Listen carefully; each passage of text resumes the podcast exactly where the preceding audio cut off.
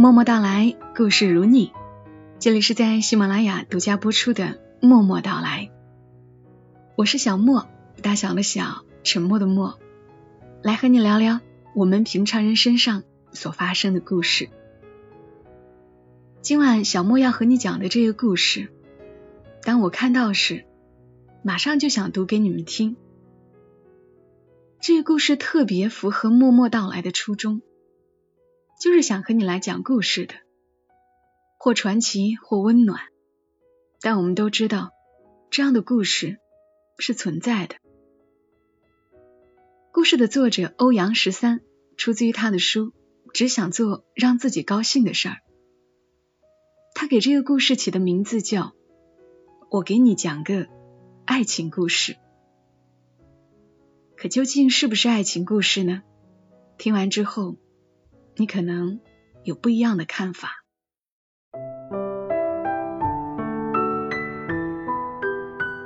故事在一个小镇上。有一年暑假，我去朋友家玩。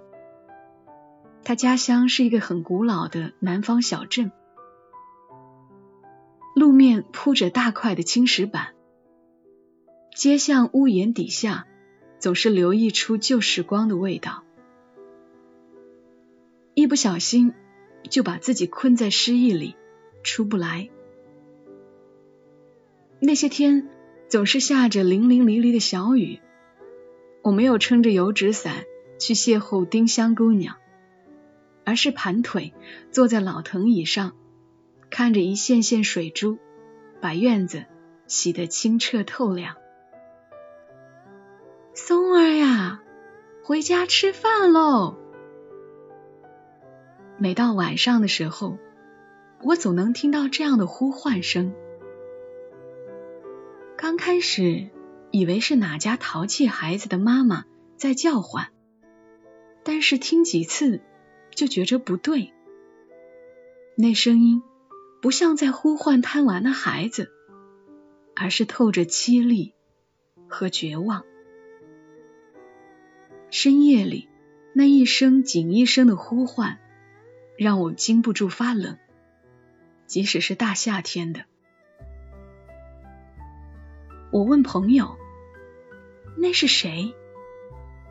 朋友丈晚：“那是个可怜的母亲。母亲是从外地嫁过来小镇的，那时候我朋友还没出生呢。”他生了一个儿子，叫松儿。没多久，松儿的父亲就病逝了。松儿跟母亲相依为命，把苦日子过得清贫宁和。因为是外地人，母亲跟大家的关系并不熟络，尤其是在男人病逝后，她几乎跟人都不太说话。那个年代，并没有很多的谋生之计。他用一个单身母亲的隐忍和倔强，靠给人洗衣缝补、采摘野味儿来维持生计和孩子的学业。他把所有的爱倾注在松儿身上，有多爱呢？那时候，一般人家的孩子都是穿自家缝制的布鞋。可松儿就有一双亮晶晶的小皮鞋。这个衣服干净整洁的小孩身上没有一点贫苦的味道。母亲把报纸收集了，糊满孩子的房间，还讲究色调深浅的搭配。房间虽然破旧，但是一尘不染。他从不贸然去孩子房间打扰他的学习。他最喜欢跟人家说的一句话就是：“我家孩子又考了第一呢，你看，这是奖状。”松儿很争气，不但学业好，待人也很有礼貌。空闲时间都会帮着母亲一起做家务。帮他把一家家洗好的衣物送过去。人们哀叹母亲命运不幸，也赞叹她有个好孩子，算是老天补偿。松儿就是母亲的天，是她活着的使命，是她之所以是她的全部意义。转眼，小小少年已经长大成人，他考上了一所非常好的大学，是那个城市唯一被录取的学生。用当时父辈的话说，就是出了个状元呐。政府派人慰问母亲，赞他养了个好孩子，是他们小镇的骄傲。街坊邻舍送了鸡蛋、肉、食品，祝贺他苦日子快到头了。母亲笑眯眯的点头，她已经不年轻了，乌青的大辫子缩水成一个细细的小麻花。她搓着长满老茧的手，对往来的每一个人开心的笑。那年，松儿带回来个姑娘，叫琼。琼是美玉的意思。小镇上的人都被惊艳了。琼高挑苗条，偏偏还穿着一身合体的旗袍，白玉似的脚上系着细带高跟小凉鞋，美得不像话。金童玉女般的两人走在青石路面上，十指相扣，偶尔耳鬓厮磨，那画面说不出的和谐美好。母亲慌了神，把桌子茶具擦得发亮，好像这样就可以擦掉贫苦的痕迹。她一遍遍。掸着其实并不凌乱的衣角，那股自卑在穷的大家闺秀气质下，像水汽般蒸腾起来。穷羞红了脸，为着初次见面的羞涩，也为了母亲的尴尬。母亲做了一碗不起眼的菜，推到琼面前，说：“这是当地的野味儿，你们城里。”吃不到的。后来琼才知道，这种野菜长在半山腰上。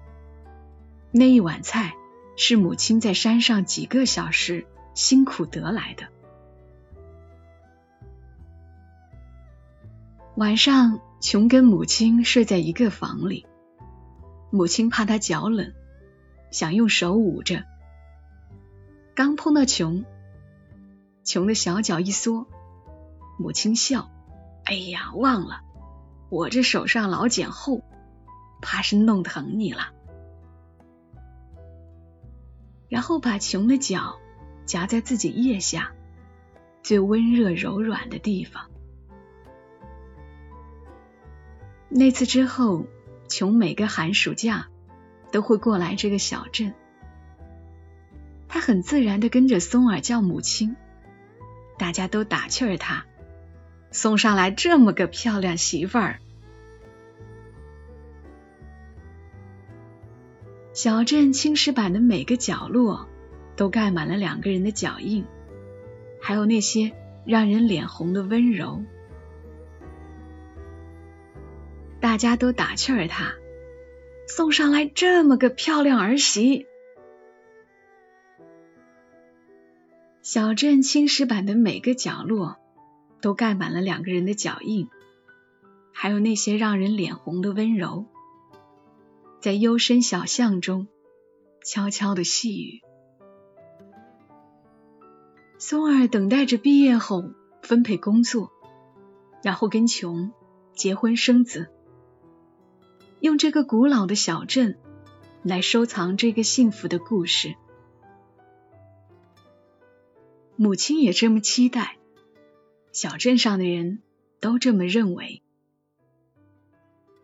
但是最后一年的暑期，琼没有来小镇了。松儿把自己关在房间，不言不语，也没提工作分配的事儿。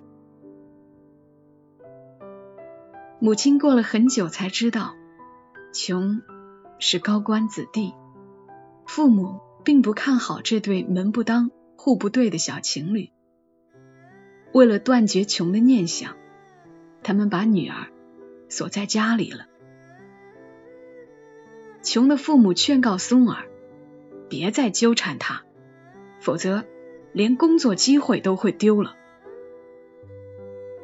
那年头，工作都是国家分配，松儿所在学校的毕业生都得了不错的工作机会。松儿不肯放弃琼，也不愿意多年来的付出和期待落空。但是他别无他法。母亲做了一个惊人的决定，她嘱咐邻舍帮忙看好松儿，背个小布包，揣上干粮，就出门了。一个从来没有出过远门的老妇人，身无分文，靠着脚走到穷所在的城市，还找着他的父母。这里面的难度，我无法想象，但是母亲做到了。一个多月后，母亲出现在小镇上，形容憔悴，仿若乞丐。松儿奔过去，握住母亲的手，定定的看着她。母亲长叹一口气。缓缓摇头，松儿放开母亲，仰头大笑，那声音更像在哭泣。他转头向外狂奔。在那以后，松儿再也没有回过家。他在小镇上像个幽灵般穿梭，母亲总是拎着饭跟在后面跑。有时候松儿跑不见了，他就急切的问小镇上每个人：“看见我家松儿了吗？”小镇上的人都叹息摇头。母亲放开路人，一声声喊：“松儿，回家吃饭喽！”松儿跌进了几米深的石灰坑。捞上来的时候，像个石膏像。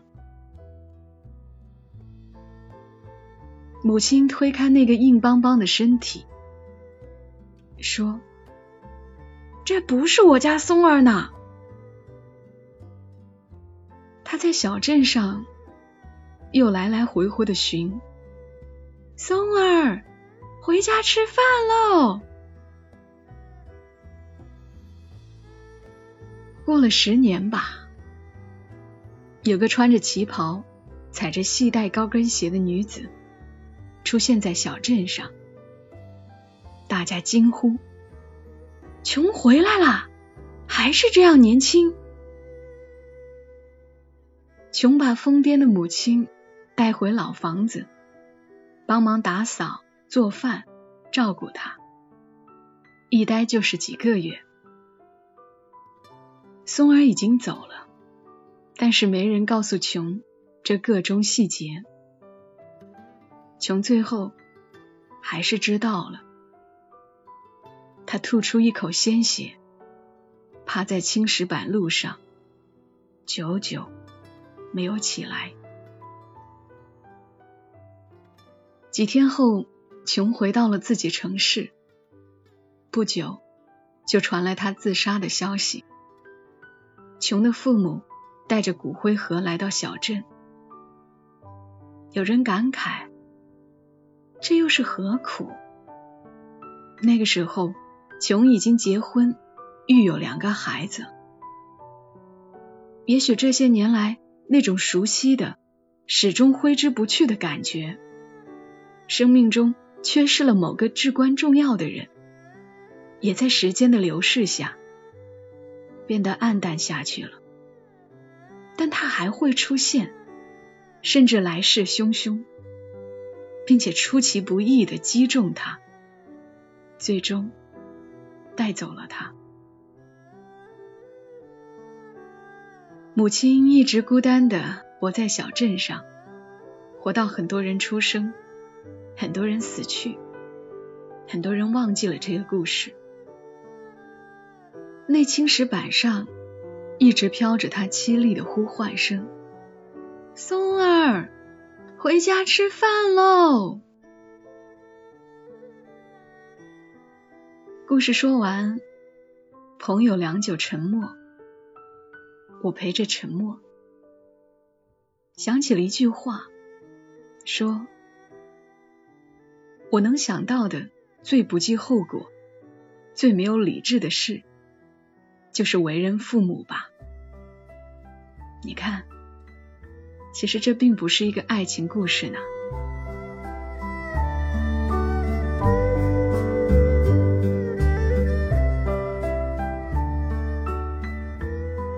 的故事讲完了，谢谢作者欧阳十三授权我播他所有的故事。我们俩在聊这个故事的时候，他跟我说，这是一个真实的故事，在那个小镇上，应该还有人知道这个故事。他笔下还有好多好多故事值得分享，以后的节目中会慢慢讲述给你们听。节目一开始，小莫就有说，这个故事特别符合默默到来的初衷，就是单纯的想和你来讲故事，或传奇，或温暖。小莫也明白，最近的节目当中广告是多了点儿，我能说之后也不会少，毕竟双十一加上年底，还有几个节日，广告是不会少的。没有商业价值的主播是无法生存的，但我也总希望，即便有广告，也不剥夺每周至少一期的免费节目的更新。其实按平台的要求，默默到来一个礼拜只需要更新一期，但即便再忙不过来，周三的这一期基本上是雷打不动的。我希望很多老听友，那些喜欢默默到来里面的故事的朋友。不必要因为一期节目或者几期节目而错过了默默到来其他的好故事。你完全可以这期不好听，马上跳到下一期。我并不祈求一定要有多少的粉丝，你也不一定要喜欢我，但我却很希望一个好故事有更多的人听到。毕竟能遇到一个好故事，真是挺不容易的。好啦，如果你喜欢这个故事，也非常感激你能够帮忙转发到朋友圈，谢谢你，愿你一夜好眠。小莫在长沙跟你说晚安。是谁在敲打我窗？是谁在撩动琴弦？那一段被遗忘的时光，渐渐地回渗出我心坎。